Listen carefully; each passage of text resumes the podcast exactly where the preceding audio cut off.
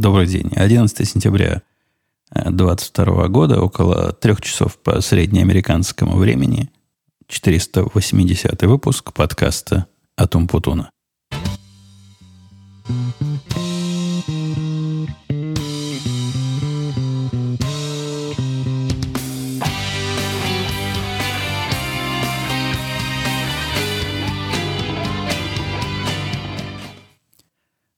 Пришлось мне сегодняшний запланированный, какой запланированный? Абсолютно не запланированный, а спонтанный выпуск задержать немного. Он и не запланированный из-за окружающей среды. У меня был на сегодня намечен сначала двухчасовой, даже два с половиной часа по поездка на мотоцикле, а потом к вечеру этот подкаст. Но природа внесла свои планы без всякого предварительного предупреждения вдруг пошел ночью дождь. Причем не дождь-дождь, а такой дождяра.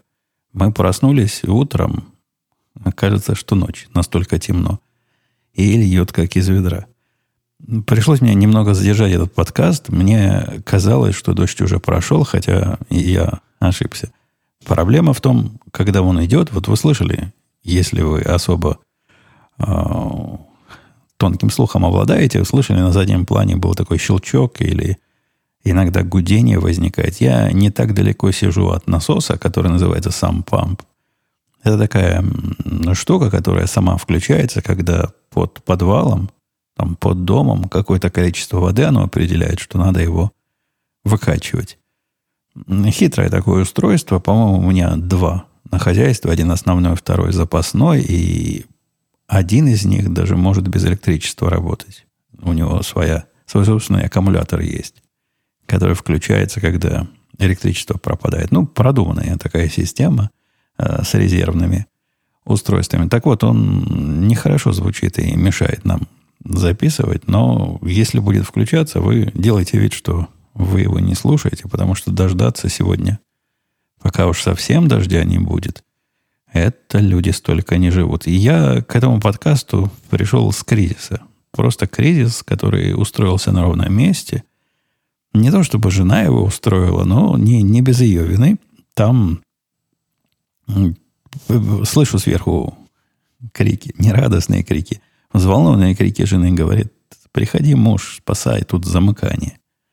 Пошел, посмотрел, ну, сразу видно, да, что-то с электричеством стало не так запах паленой проводки вовсю, даже не проводки, а пластика паленого, и, и дым идет из розетки, которая... Тут такая странная система, вы знаете, есть э, в полу. Делают розетки. При этом они, ну, обычные, куда вставляешь вилку 100, сколько тут вольт, 120 вольт. Если надо что-то напольное подключить. На, на нашей практике мы никогда ничего в них не включали, но они есть. Но есть и есть. И вот жена во время этого стихийного бедствия попыталась вынести с, с заднего двора подушки, которые на креслах, на диванах, они промокли, она их домой заносит, они быстро высушиваются. И вот пока несла, с одной из подушек, видимо, хорошо капала так, даже, я думаю, лила – и вот в эту открытую нижнюю розетку попала. Понятно, что вода бы, ну, мне понятно, во всяком случае, мне кажется, что вода бы не вызвала такого э, резкого эффекта, как все загорелось, задымилось.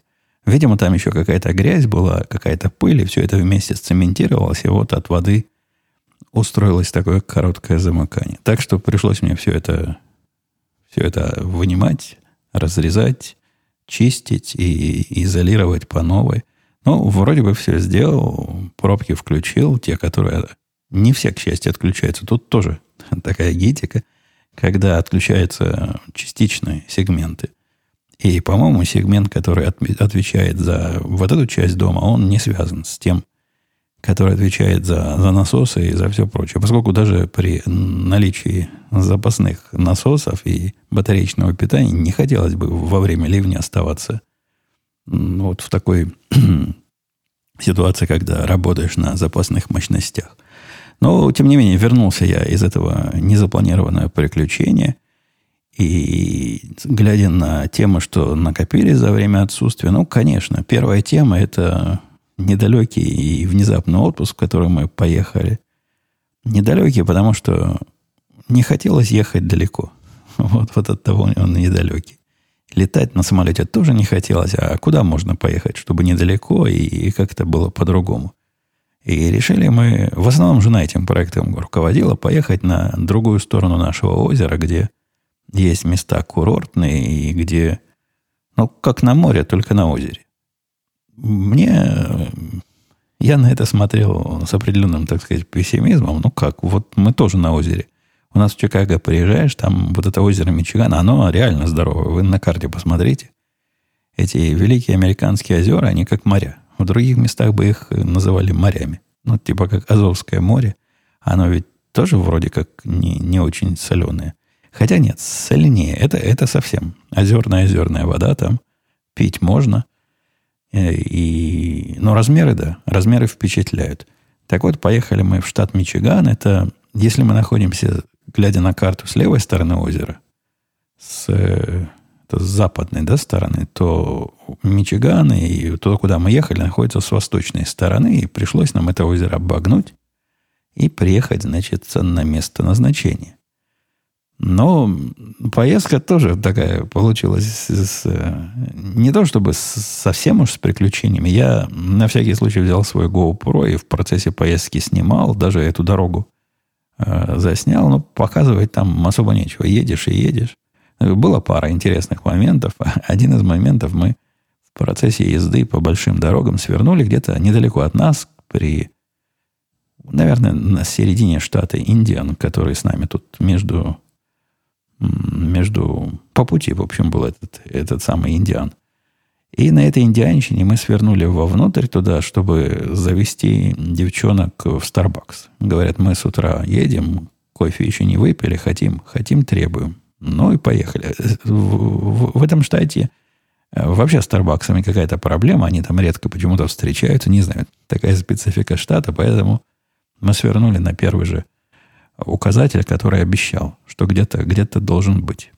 Заехали в такую реальную глушь. То есть она глушь не в смысле, что какая-то сельская местность, а в том, что гетто какой-то. Какой-то район гетто. Но нашли там Starbucks, все купили, а на обратном пути стали свидетелем, как это называется, аварии. Вот вспомнил, аварии.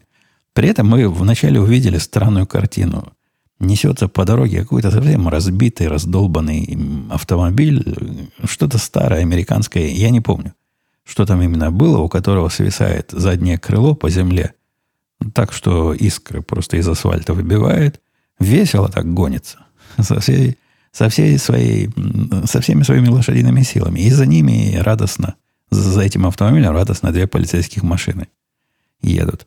А если проехать чуть дальше, вперед, то можно увидеть там целый ряд машин, которые попали в аварию. И я уже додумываю, я, я не знаю, какие там были обстоятельства. Видимо, вот этот э, орел на уже поломанном э, американском автомобиле вызвал всю эту цепочку аварий. Там машин 6-7, по-моему, было. При этом они не в одном месте. Такое впечатление, что он ехал и таранил машины по кругу, поскольку они были по разной степени побитости стояли на, на довольно далеком расстоянии друг от друга.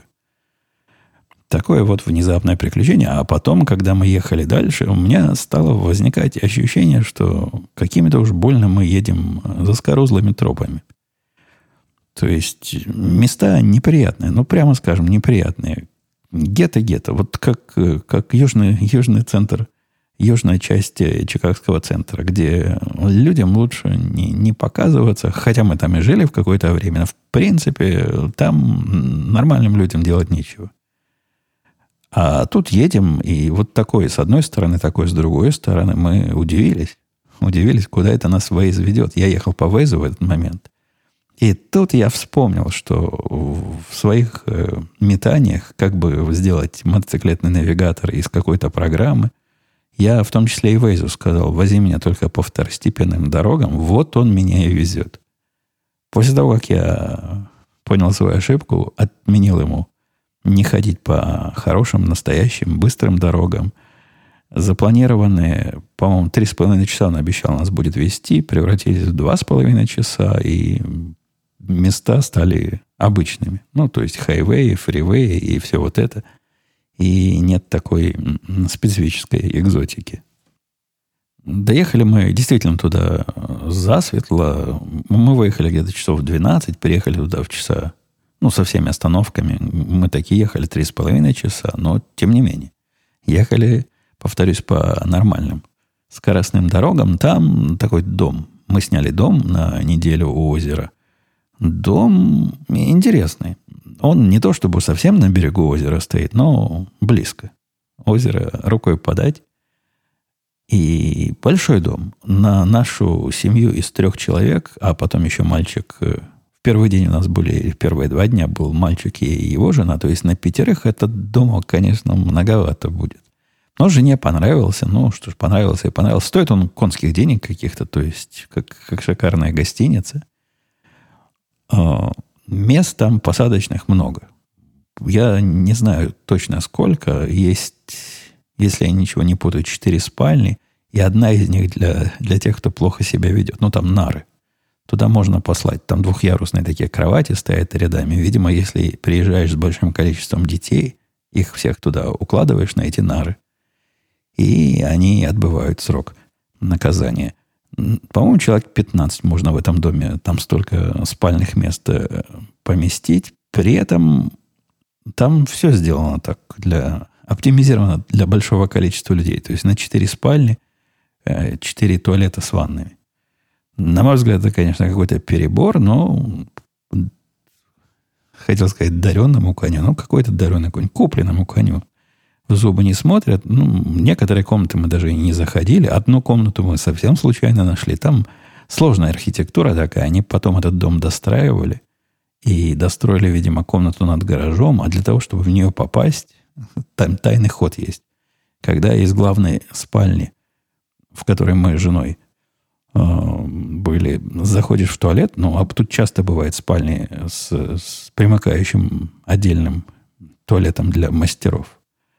Так вот, в туалете две двери. И вот в эту дополнительную комнату можно попасть только через дверь туалета. Мы даже поначалу дверь эту открывать не пытались, а потом, когда открыли, удивились. Есть там еще одна тайная комната отдыха. Место, в котором мы были, называлось как-то на Д, Д, Д, Д, Д. Я не, я не помню как, но оно такое маленькое. Оно даже не деревня, а какая-то какая совсем а, небольшая такое образование, ну, там то ли 2000, то ли 3000 человек живет. Я, когда проезжал возле знаков, увидел какое-то смешное количество.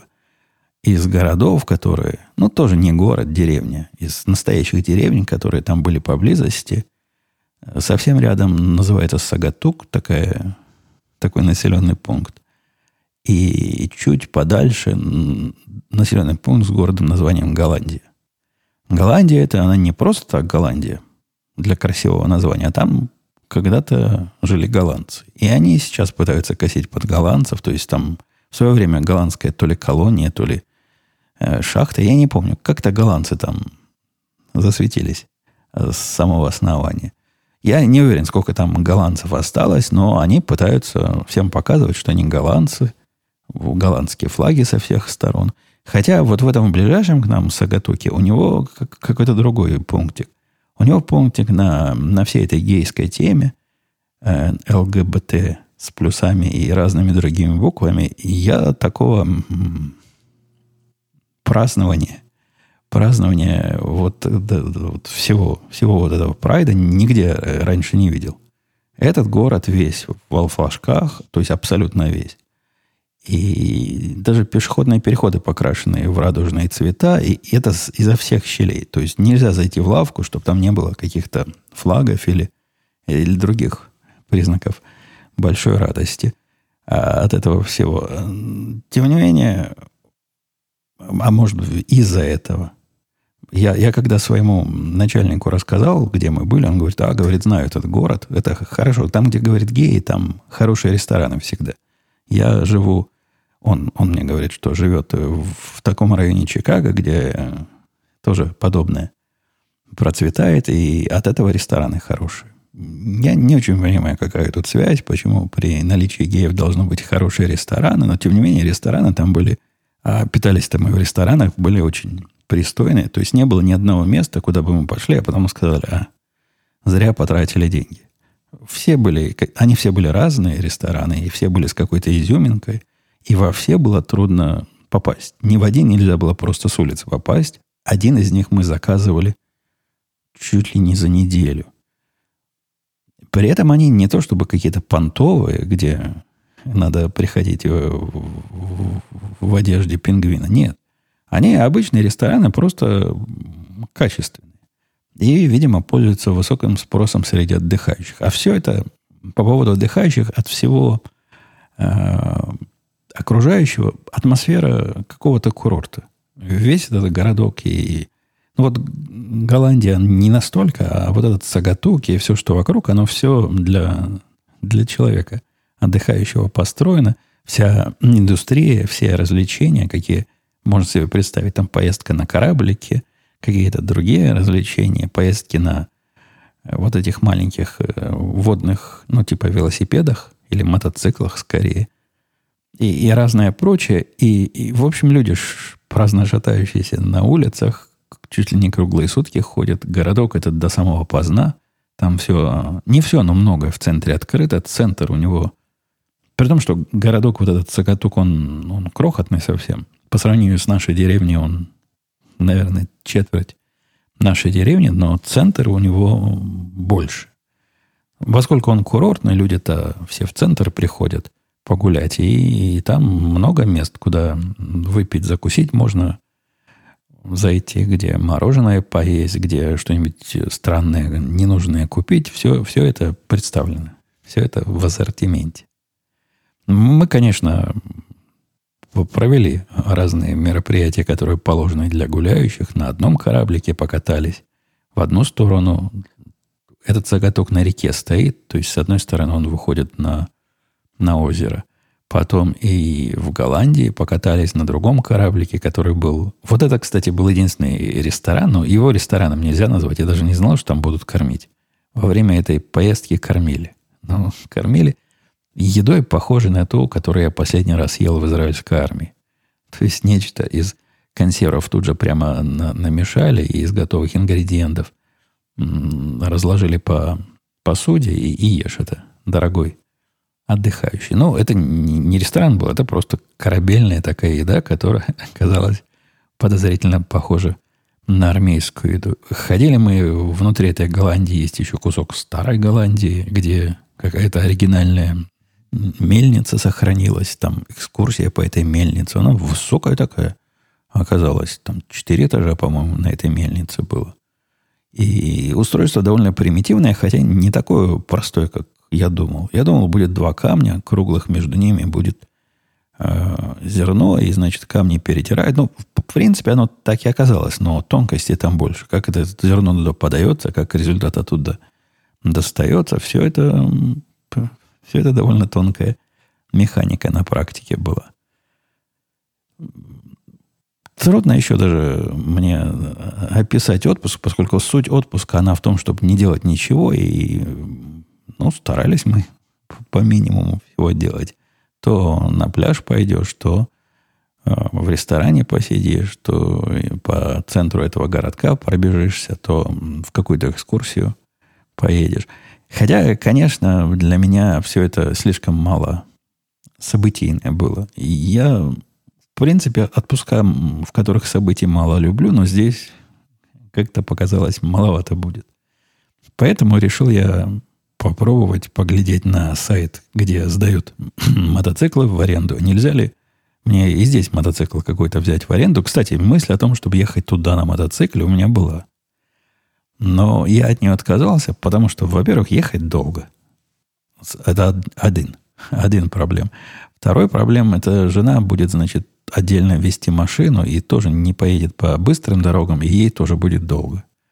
А, решили, что не стоит овчинка выделки, а на месте оказалось, есть в, в, в округе можно 2-3 мотоцикла на выбор.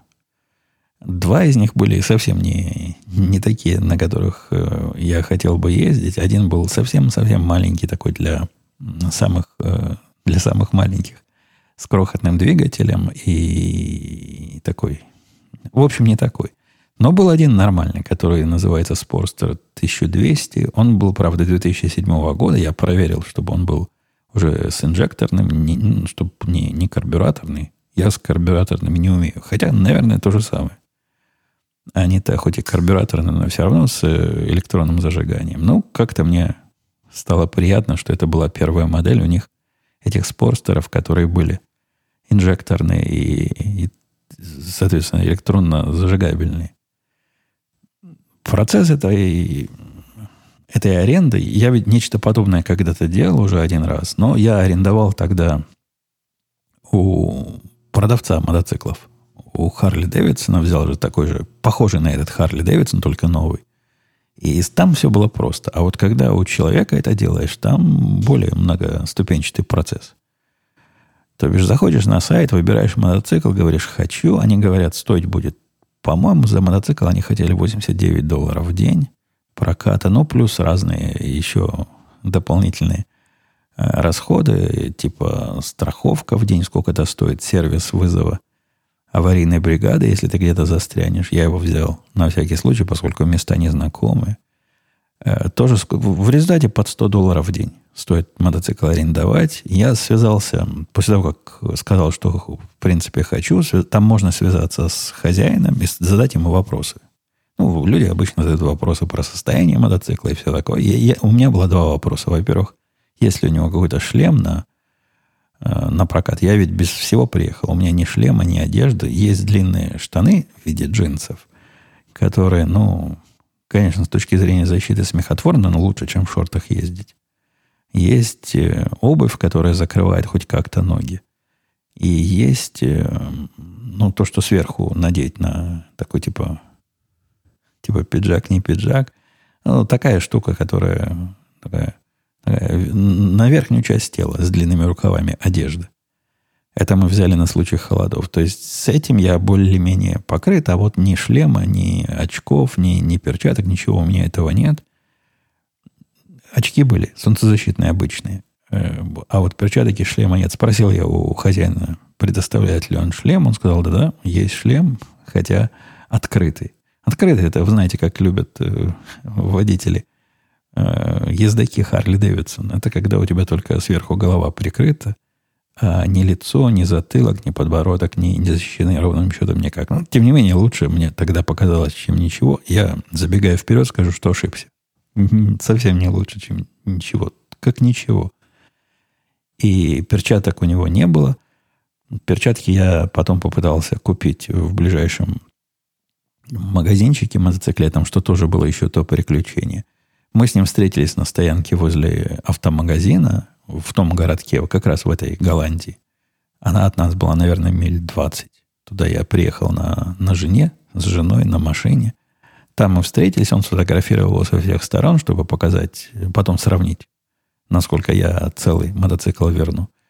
Там, если я его сильно поломаю, то у меня... Это не значит, что мне новый мотоцикл покупать надо. Вот эта компания, через которую мы все это делаем, она берет все расходы на себя, но у меня, тем не менее, будет свое участие. Надо будет часть выплатить. По-моему, долларов 500 в худшем случае я должен буду выплатить, если уж совсем этот мотоцикл разломаю в дребезги напополам.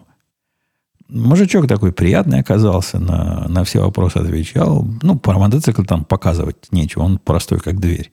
То есть, то есть совсем простой. У него ни, ничего нет. Оказался он высоковат для меня, этот мотоцикл. Ну, как-то как я доставал. Доставал.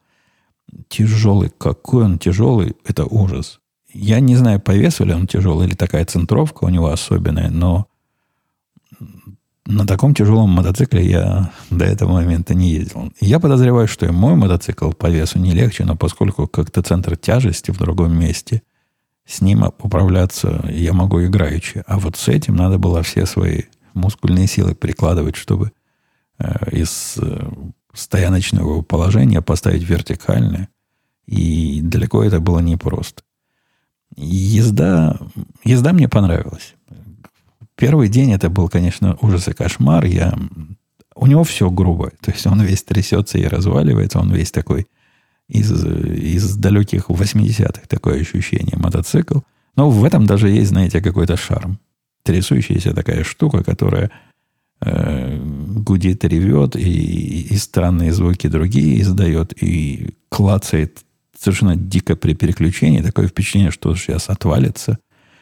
На скорости больше 50 миль на нем уже ехать страшновато, поскольку он трясется. 60 миль это, наверное, самое быстрое, что может себе позволить на нем разумный человек. Но первый день у меня была главная проблема шлем. Шлем оказался э, тыквой полнейшей. То есть шлем он не закрывал глаза и не закрывал лицо. И это я вам доложу еще тот опыт. Когда ты несешься по дороге, и тут камешек тебе в лицо со всей скорости врезается. Неприятно. Камешки меня в несколько раз врезались, поскольку на дороге разная мелочь-то постоянно есть. А когда впереди тебя кто-то едет или встречная машина, особенно грузовики этим славятся, оно в тебя все это бросает. В полном шлеме, где защищено все лицо, этого не ощущаешь. А на этом как-то как было не по себе. Да что там камешки? Даже какое-то насекомое на такой скорости 60 миль в час больно бьет по лицу.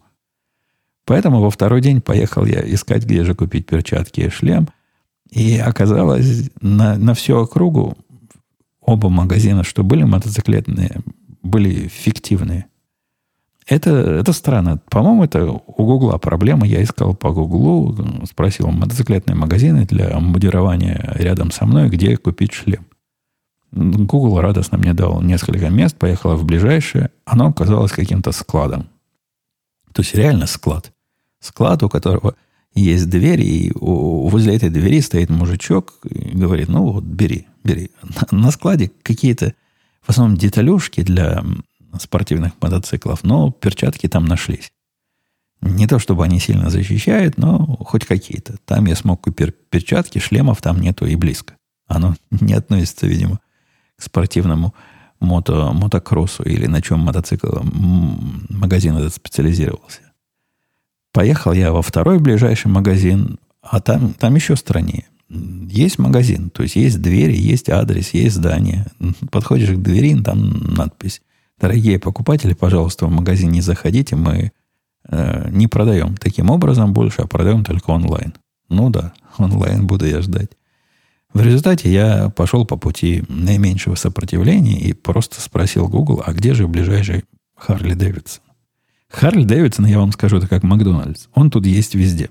И вот в этой дыре, где я был, а это была реальная дыра, то есть лес с одной стороны, лес с другой стороны, э, городок на 500 человек, оказался магазинчик, не, даже не магазин, а магазинище, ну, недалеко от этого места, миль 5, наверное, надо было проехать, оказалось э, дилер, э, дилершип, который здесь называется, то есть место, где продают Харли, а где продают Харли Дэвидсон, там и какие-то шлемы есть, и какие-то перчатки есть, и какие-то очки есть.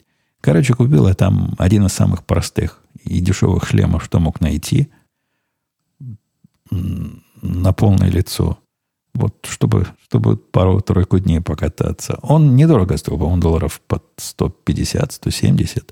Ну, то есть, по сравнению с моим шлемом, который стоит почти 600 долларов, этот мне показался недорогим. Он даже модульным потом оказался. Я, я не знал, сколько ездил на нем, все эти дни не знал. То есть можно всю эту челюстную э, нижнюю часть поднимать вверх и, и вот таким образом, например, питаться или водички попить. И есть такое в шлемах, говорят, это не улучшает их э, стойкость, но тем не менее некоторые подобное ценят. Так что Харли Дэвидсон спас, и теперь, если я какой-то дыре окажусь, где мне вдруг резко понадобится э, мотоциклетное оборудование, буду сразу идти в Харли Дэвидсон и, и не буду пробовать другие варианты. За все эти свои дни, сколько я на нем, на незнакомом для себя мотоцикле ездил, я получал удовольствие, ехал на дальние расстояния, там есть куда поехать. То есть там, кроме нескольких городков, можно ехать мили десятками, наверное, даже сотни миль не встречая человеческой души, вот как я люблю какой-нибудь лес, какое-нибудь поле. Что-то. Один раз, конечно, я попал, я попал в э, животноводческий район. Поехал тоже, куда глаза глядят. В виде прибора использовал телефон. Я, кстати, с мужиком с самого начала это поговорил, спросил, есть ли у него крепление для телефона на мотоцикле. Оказывается, было. И ехал я по телефону обратно, а туда ехал, куда глазят, глядят. Попал в район, где из животноводства, видимо, свиноводство очень популярно. О чем запах давал знать на протяжении, наверное, несколько десятков миль. Там сосредоточение свиноферм было. Хотя даже свиньи здесь как-то по-американски пахнут. Не так, как э, на, на моей э, доисторической родине, где подъезжаешь к свиноферме, уже за много километров чувствуется, и потом после нее такой запах, что, что ох. Есть тоже запах, но, но не ух. Как-то как их то ли моют, то ли э, чем-то таким кормят, что не так сильно воняет, хотя, чего там скрывать, пованивают. Так вот, за, за все время езды на мотоцикле я его ни разу не, не уронил, ни разу не попал с ним ни в какие мотоциклетные катастрофы, хотя э, разок было, что он во время поворота так хотел, хотел лечь, но я ему не дал, смог удержать. Закончилось это приключение нормально, вернул я его. И хозяин даже спросил, как, как ты его такой чистый вернул. Обычно возвращают весь в грязи и в убитых мошках. Хотел ему сказать, что все эти убитые мошки первый день оказались на моем лице. Но не стал. Посоветовал ему выдавать какой-то шлем, ну, пусть будет открытый, пусть будет простой и дешевый, но хотя бы стекло, чтобы защитное было, а не то ездить в подобном... Я ездил же у него в очках, глаза были защищены, но все остальное лицо постоянно страдало и болело вернулись мы, вернулись мы успешно домой, и чуть ли не в первый день, когда после возвращения жена тут решила э, показать животным, кто в доме главный. Животные, с которыми она решила конкурировать э, за, за место главного, оказались непонятливые. Это были осы. У нас в одном из, в одном из углов двора где обязательно жене надо было что-то там по хозяйству своему сельскому, то ли покопать, то ли посадить, то ли удобрить, то ли улучшить, э, осы гнездо свели. И я с осами имею, имел близкие контакты в свое время, и кусали меня не раз, но осы, как защитники территории, для меня это новость.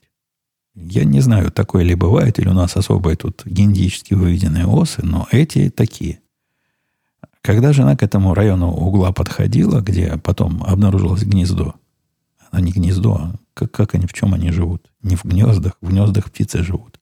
Ну вот в это, что они свили свое, а, где, где рой их находится. Так вот, э, ее сразу так аккуратненько кусанули слегка, мол, иди отсюда. Но она нанимайков не поняла предполагала, что если она их не трогает, они ее не будут трогать. Нет, нет такие тронули.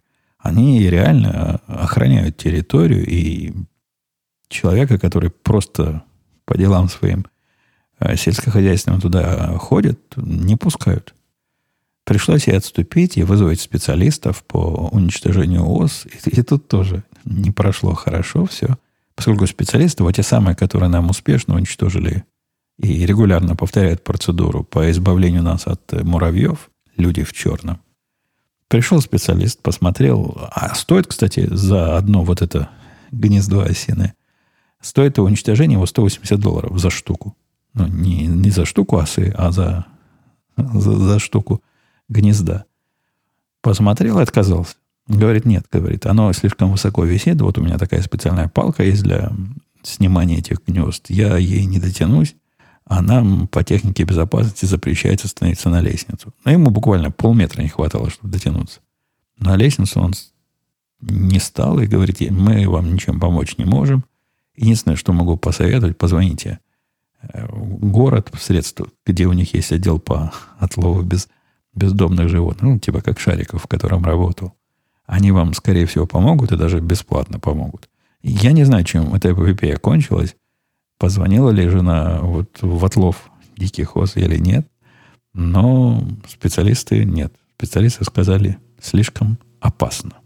Из, из дел странных, но в то же время домашних, у нас произошла экстренная отмена еды. Это на всей моей практике во время ковидных лет, уже можно сказать, ух, уже можно сказать лет ковидных, заказ еды онлайн стал у нас он и до этого как бы существовал в виде эпизодического развлечения. А тут он стал постоянным развлечением. Э, ну, когда ни в ресторан не пойти, ни, ни, ни... Что еще остается? Остается еду заказывать. И заказывали мы с разных мест. И DoorDash заказывали, и GrabHub заказывали, и Uber э, еда заказывали. Со всех сторон. Которые привозили, заказывали. Всегда, не скажу, всегда было все нормально. Иногда заказ могли не довести, иногда в последний момент он отменялся, иногда что-то в заказе не хватало, но в целом нормально было. Я, если бы я сказал, что опыт был э, по большому счету отрицательный, я бы соврал. В основном положительный. Ну, с мелкими недоработками там и сям. Но в этот раз произошло реально странное. Мы заказали в, в таком сомнительном ресторане, в который я так не хожу, и, а жена его почему-то очень любит. Я не хожу, потому что ресторан, в котором липкие столы, меня абсолютно не привлекает, даже в том случае, если там какие-то супер э, вкусные блинчики. Там какие-то блинчики особые были, которые жене вот просто надо-надо, и ничего другого не хочу, хочу блинчиков именно из этого места. Ну, хорошо, хочешь и хочешь. Я, я муж покладистый. Заказали там, и я гляжу на прогресс, есть-то хочется – где наши блинчики. И вижу по прогрессу, что все, все в порядке. То есть заказ выполнен, они там его приготовили, водитель едет и уже где-то на полпути к нам. Ехал, ехал водитель на полпути к нам, тут приходит сообщение от э, DoorDash, это от него было, что, к сожалению, э, по независимым от нас причинам мы заказ должны отменить, и деньги вам вернем. Но обычно они в течение трех дней возвращаются. Мол, извините, если хотите, закажите где-то в другом месте. Однажды у меня было нечто подобное, когда водитель ждал-ждал э, заказа возле ресторана и, по-моему, просто не дождался и уехал. Они его отменили. Но здесь он уже получил его, он уже его вез. Я поначалу хотел с водителем связаться, спросить, что к чему, но у них там хитрая система. Когда заказ отменен, они уже не дают тебе связаться с водителем, никаких данных его нет. И минут 15 я находился в полном недоумении, что, что это было. Через 15 минут мне позвонили из их службы поддержки сами. Я не, не пытался разбираться, сами позвонили и говорят, сэр, у нас прошел такой инцидент. Такое не, неприятное, не, не катастрофа, но беда. Когда и она так, она не местная девчонка, с каким-то, я даже не знаю, с каким акцентом. Ее понять было трудно, но преобразовывая то, что она мне говорила в человеческую речь, суть этого самого неприятного э, инцидента в том, что в тот момент, когда водитель, э, э, который доставляет еду, выносил мои пакеты с едой, что-то произошло с целостностью этих пакетов. Не то, чтобы они порвались.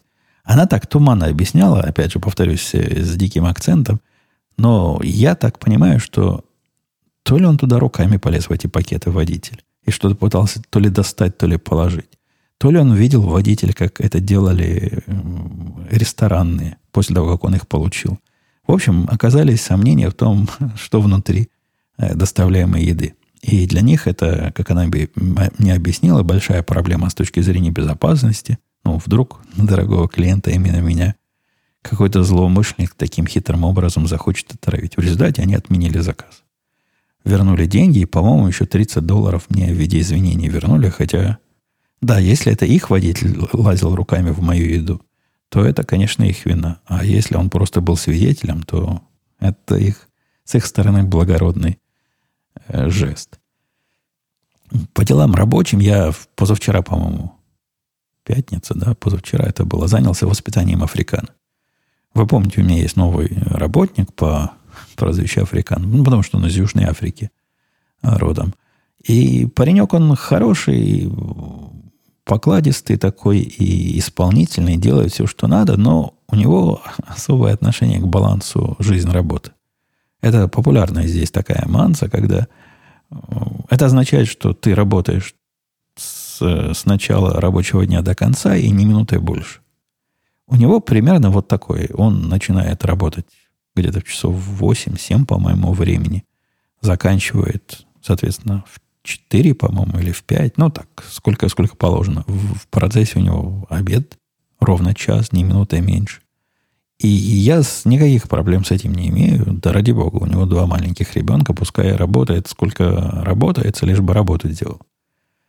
Но на следующей неделе, в, в среду, у нас очень важная демонстрация той новой системы, которой он занимался с момента своего начала работы с нами.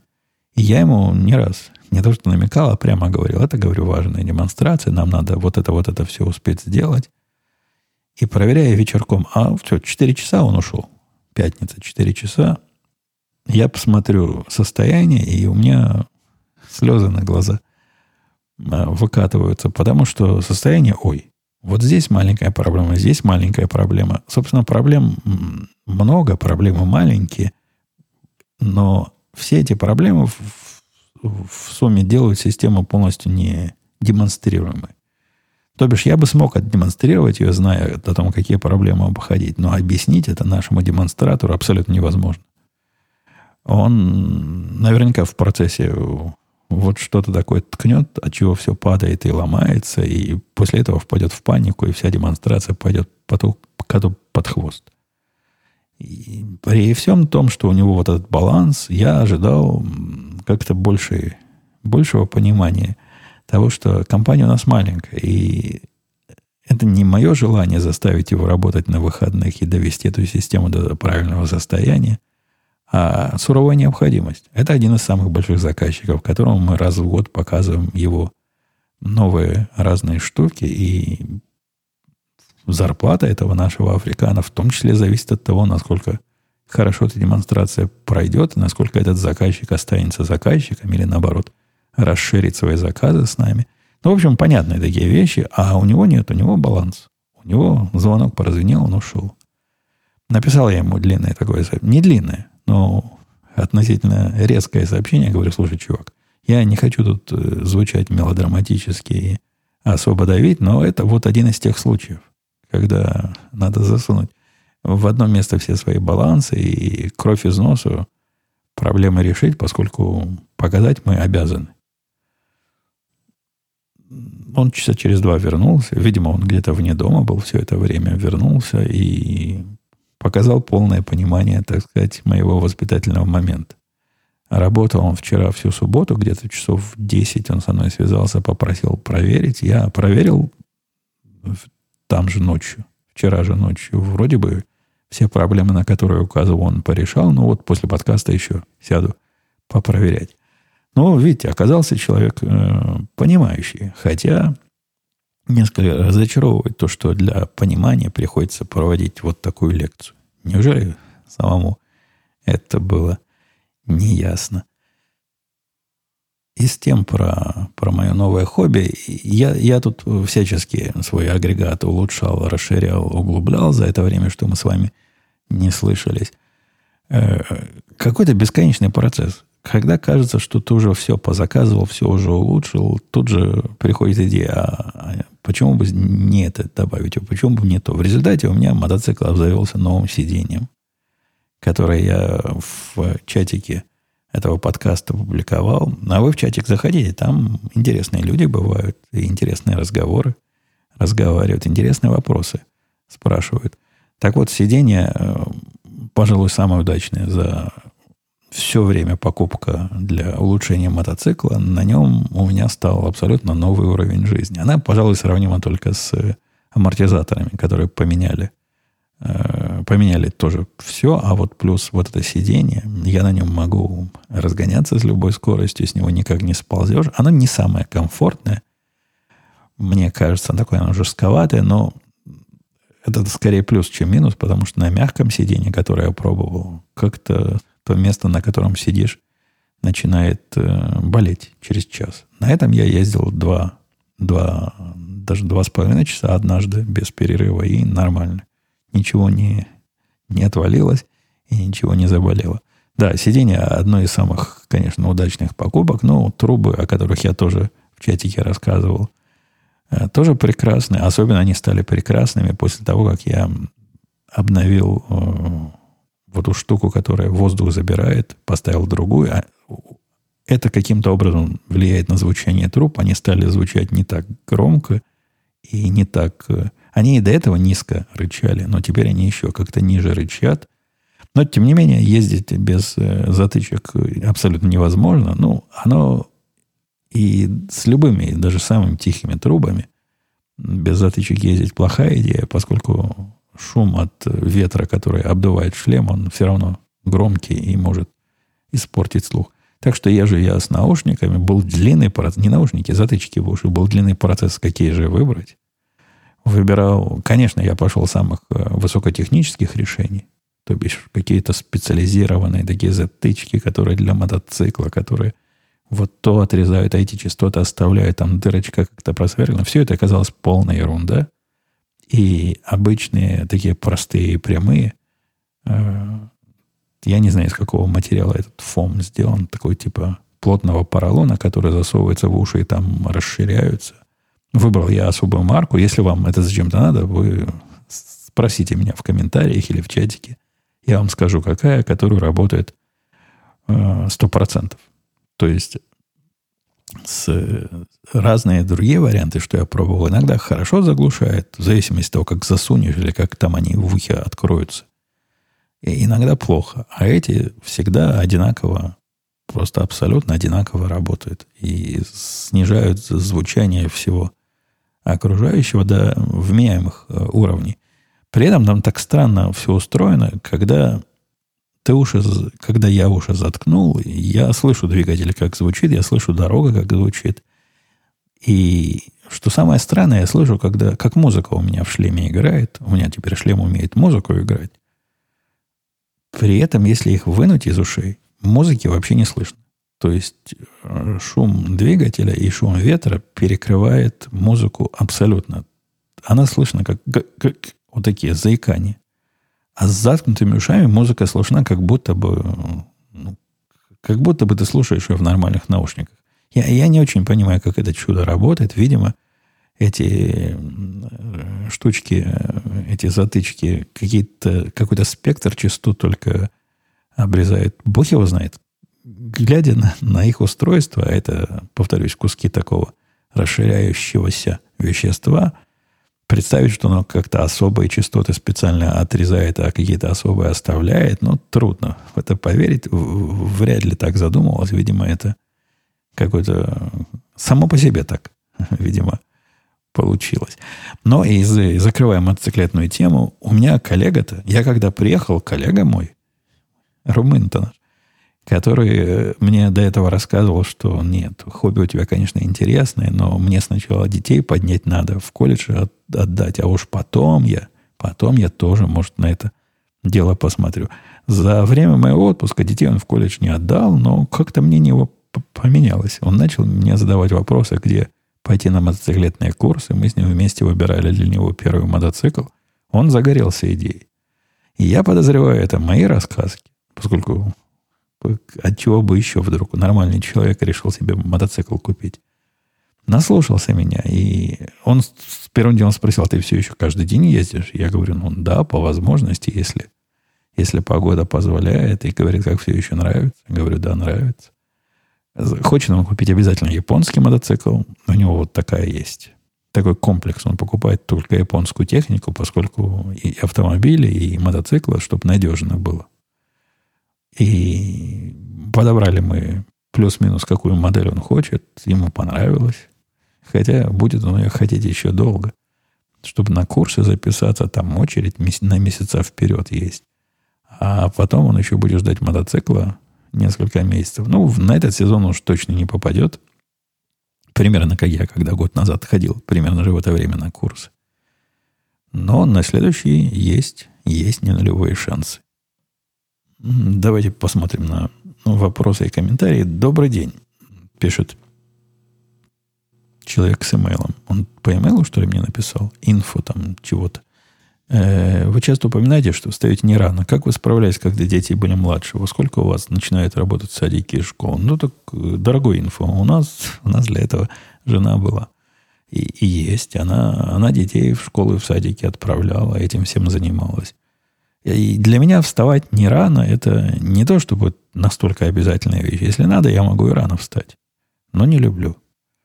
И если жизнь позволяет этого не делать, то зачем через себя перешагивать? Добрый день, писал Виктор. Спасибо за подкаст. Хочу попробовать перейти на механическую клавиатуру. Подскажите, с чего стоит начать смазывать клавиши самостоятельно? Наверное, пока не решусь.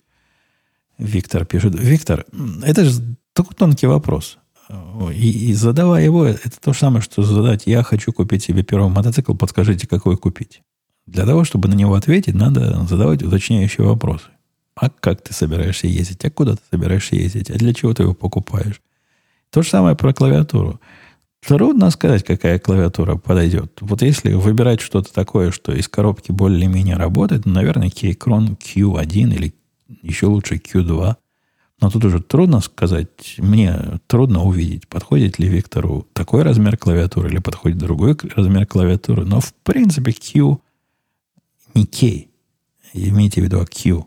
Вариант это вполне такая нормальная клавиатура для начинающих, которая продается уже в полном сборе, где по большому счету ничего больше делать не надо. Ну, хорошо бы подделать, но и она и без этого нормально будет работать.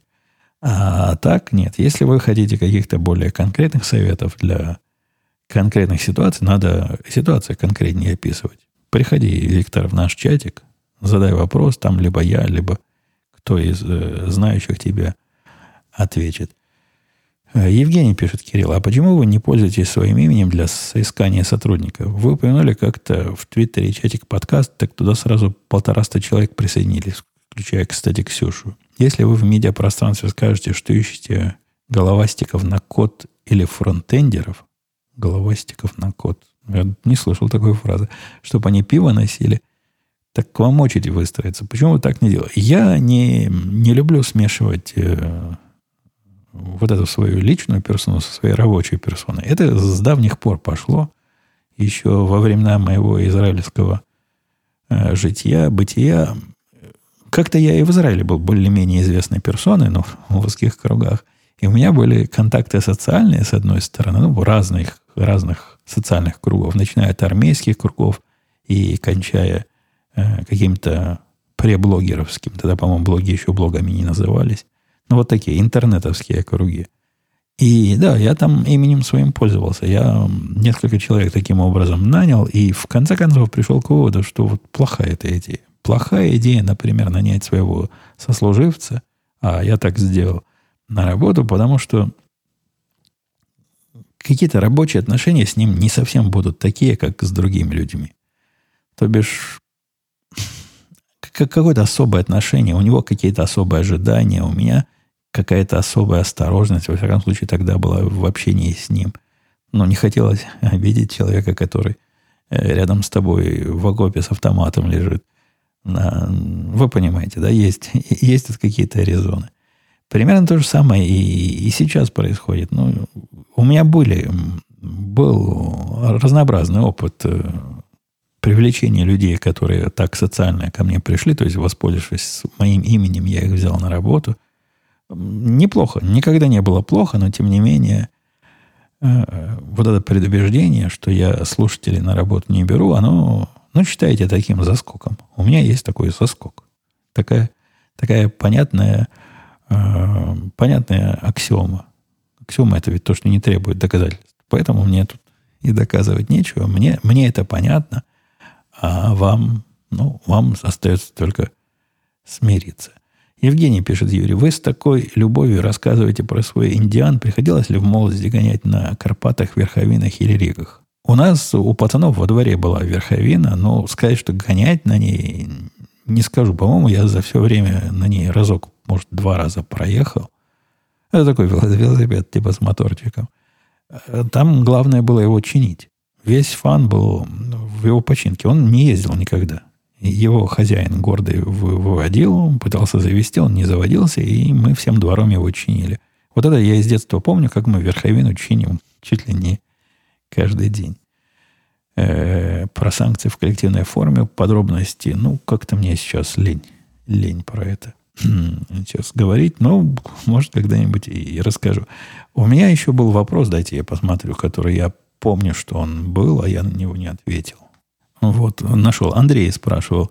Евгений, было бы интересно э, услышать, как вы выбирали мотоцикл, конкретную модель. Индиан, некогда легендарный производитель, сегодня не занимают, с точки зрения Андрея, место среди ведущих производителей. Помню, вы жаловали, что не показывают уровень топлива. В последнем подкасте радио Ти жаловались, что нужна куча инструментов, потому что без каких-то там кривых ключей что-то не откручивается. Не думали ли вы, что это издержки конкретного производителя? Почему в плане гаджетов вы выбираете передний край, а в плане мотоциклов пошли по другому пути? Нет, тут, Андрей, все не так. Не так прямо, не так просто. Во-первых, по сравнению с другим американским производителем, жутко популярным по названию Харли Дэвидсон, Индиан это, это космос.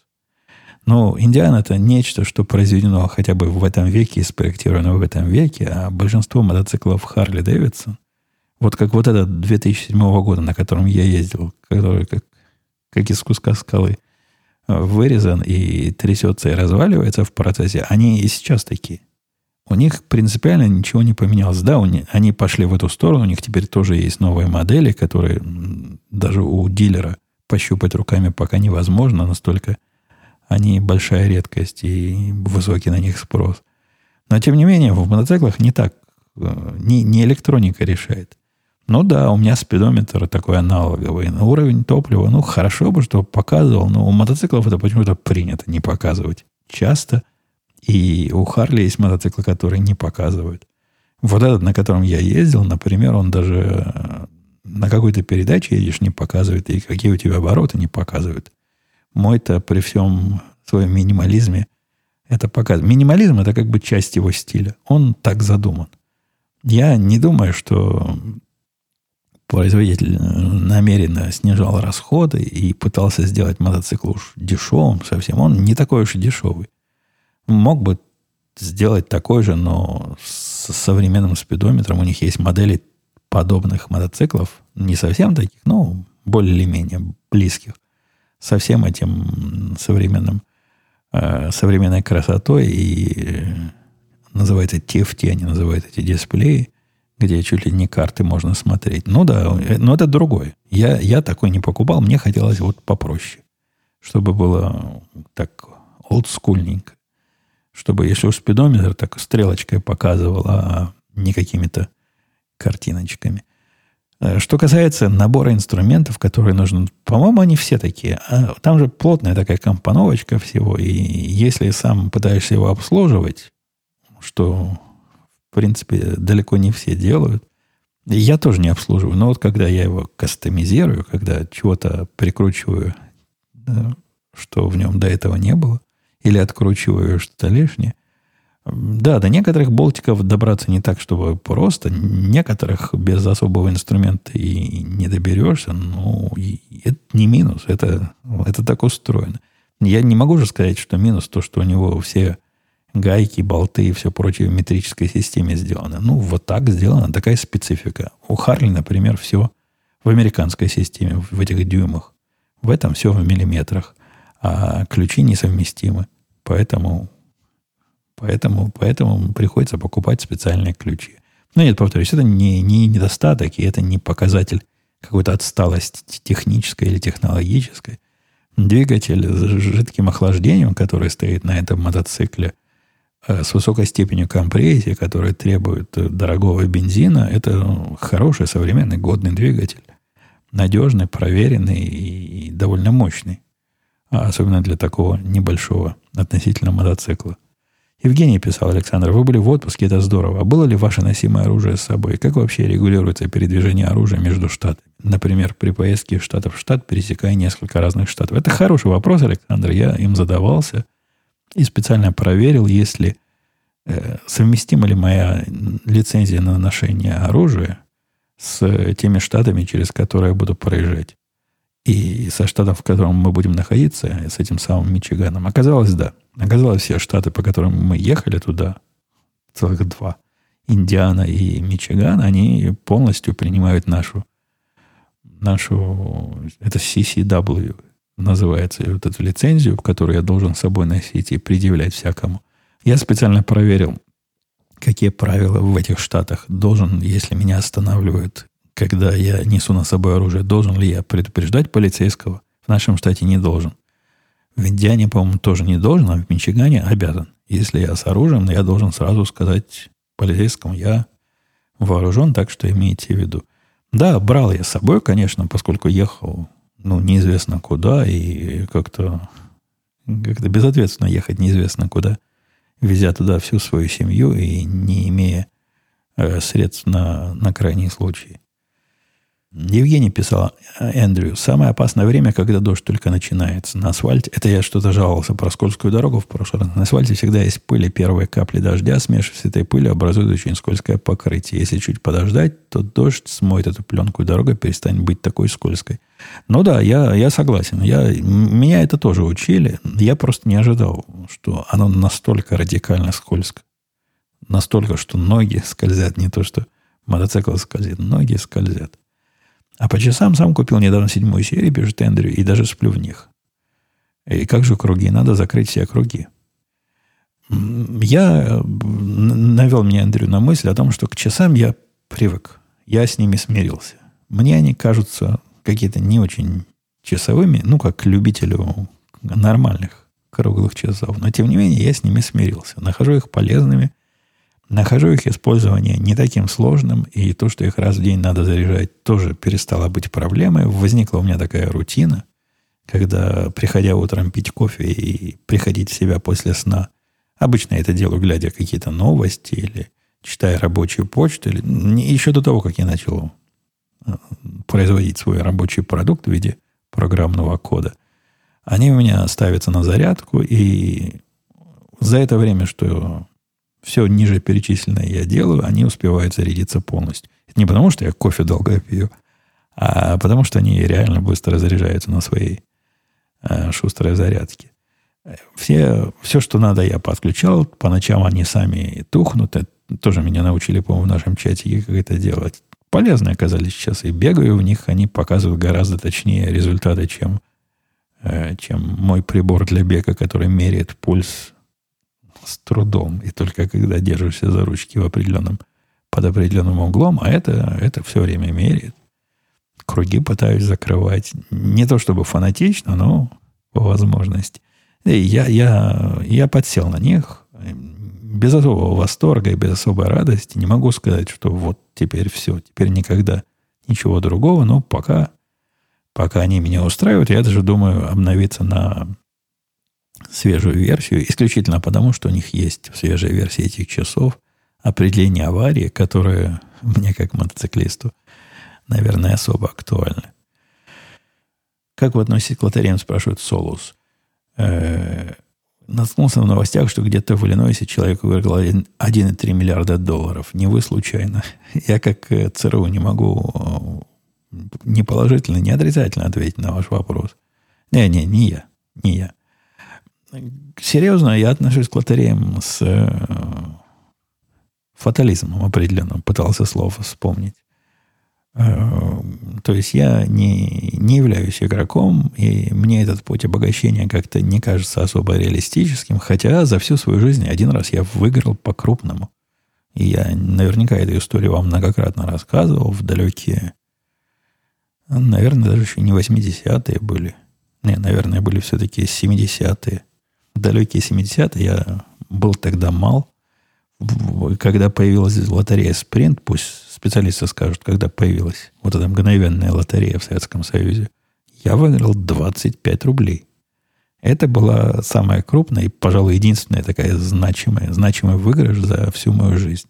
Так что, наверное, я уже свой лимит больших выигрышев исчерпал. Поскольку 25 рублей для меня тогда, не знаю, 7, 8, 9, 10-летнего это были абсолютно сумасшедшие и фантастические деньги. Илья спрашивает, пробовал ли я бороться с хоббими? Не бороться, а совмещать. Например, ехать в мотоцикле и записывать подкаст. Или ехать на мотоцикле и делать другое хобби. Постреливать. Э, записывать подкаст технически я бы уже мог это делать. То есть э, первые месяцы своего вождения Я был сильно на этом процессе за, зациклен и сильно сконцентрирован, и даже мысль о том, что что-то говорить или что-то слушать в это время, мне казалось э, чем-то абсолютно невозможным. То есть внимание настолько сильно приковано к процессу, к дороге и к опасностям, которые подстерегаются со всех сторон. Оно и сейчас приковано. Но как-то механическая часть уже делается на автомате. И от этого я, например, могу и делаю. Когда, когда я на мотоцикле, теперь я слушаю музыку. В последнее время хорошо Вивальди идет для таких поездок по сельской местности. Уж не знаю почему. Но ставишь плейлист от Apple там про, про, про, про Вивальди, от Вивальди произведений. И, и хорошо, хорошо ездится, весело. А вот разговаривать в это время в микрофон, оно технически тоже возможно, но это ужас-ужас. Я вчера из, с мотоцикла, и, проезжая на мотоцикле, позвонил жене, что-то надо было уточнить. И даже вот это минутный разговор по сотовому телефону, ну, через шлем, это был кошмар. То есть себя слышишь в шлеме абсолютно никак. Практически это такой странный эффект. Представьте, если заткнуть уши и что-то говорить, и вы не слышите вообще никаких звуков. Я не представляю, как можно так разговаривать. Я так не умею разговаривать. И завести микрофон вот в эти наушники, чтобы себя самого слышать, теоретически, наверное, можно. Это, пожалуй, единственный способ, как бы я мог записывать подкасты, но подозреваю, что не просто с одной стороны, а с другой стороны хорошо не получится. Э, длин, длинная такая комментарий от Бориса, который рассказывает, как, как удобно с часами и как он тоже перешел. Ну, ну да, я, я примерно все это и делаю. Сон меряю. Оно, он говорит, что сплю хорошо, но мало. И хорошо бы побольше спать. Э, давайте я сейчас посмотрю, что со временем-то у нас. Ой-ой-ой, времени мы долго-долго. Давненько я не дорвался, не брал в руки шашек, так что дорвался, поэтому лишних минут наговорил. Давайте я буду на этом с вами прощаться до, надеюсь, следующей недели. Хотя звучит это после моих последних перерывов как-то даже немножко издевательски, но тем не менее. Будем надеяться на лучшее. До следующей недели. Пока. Услышимся.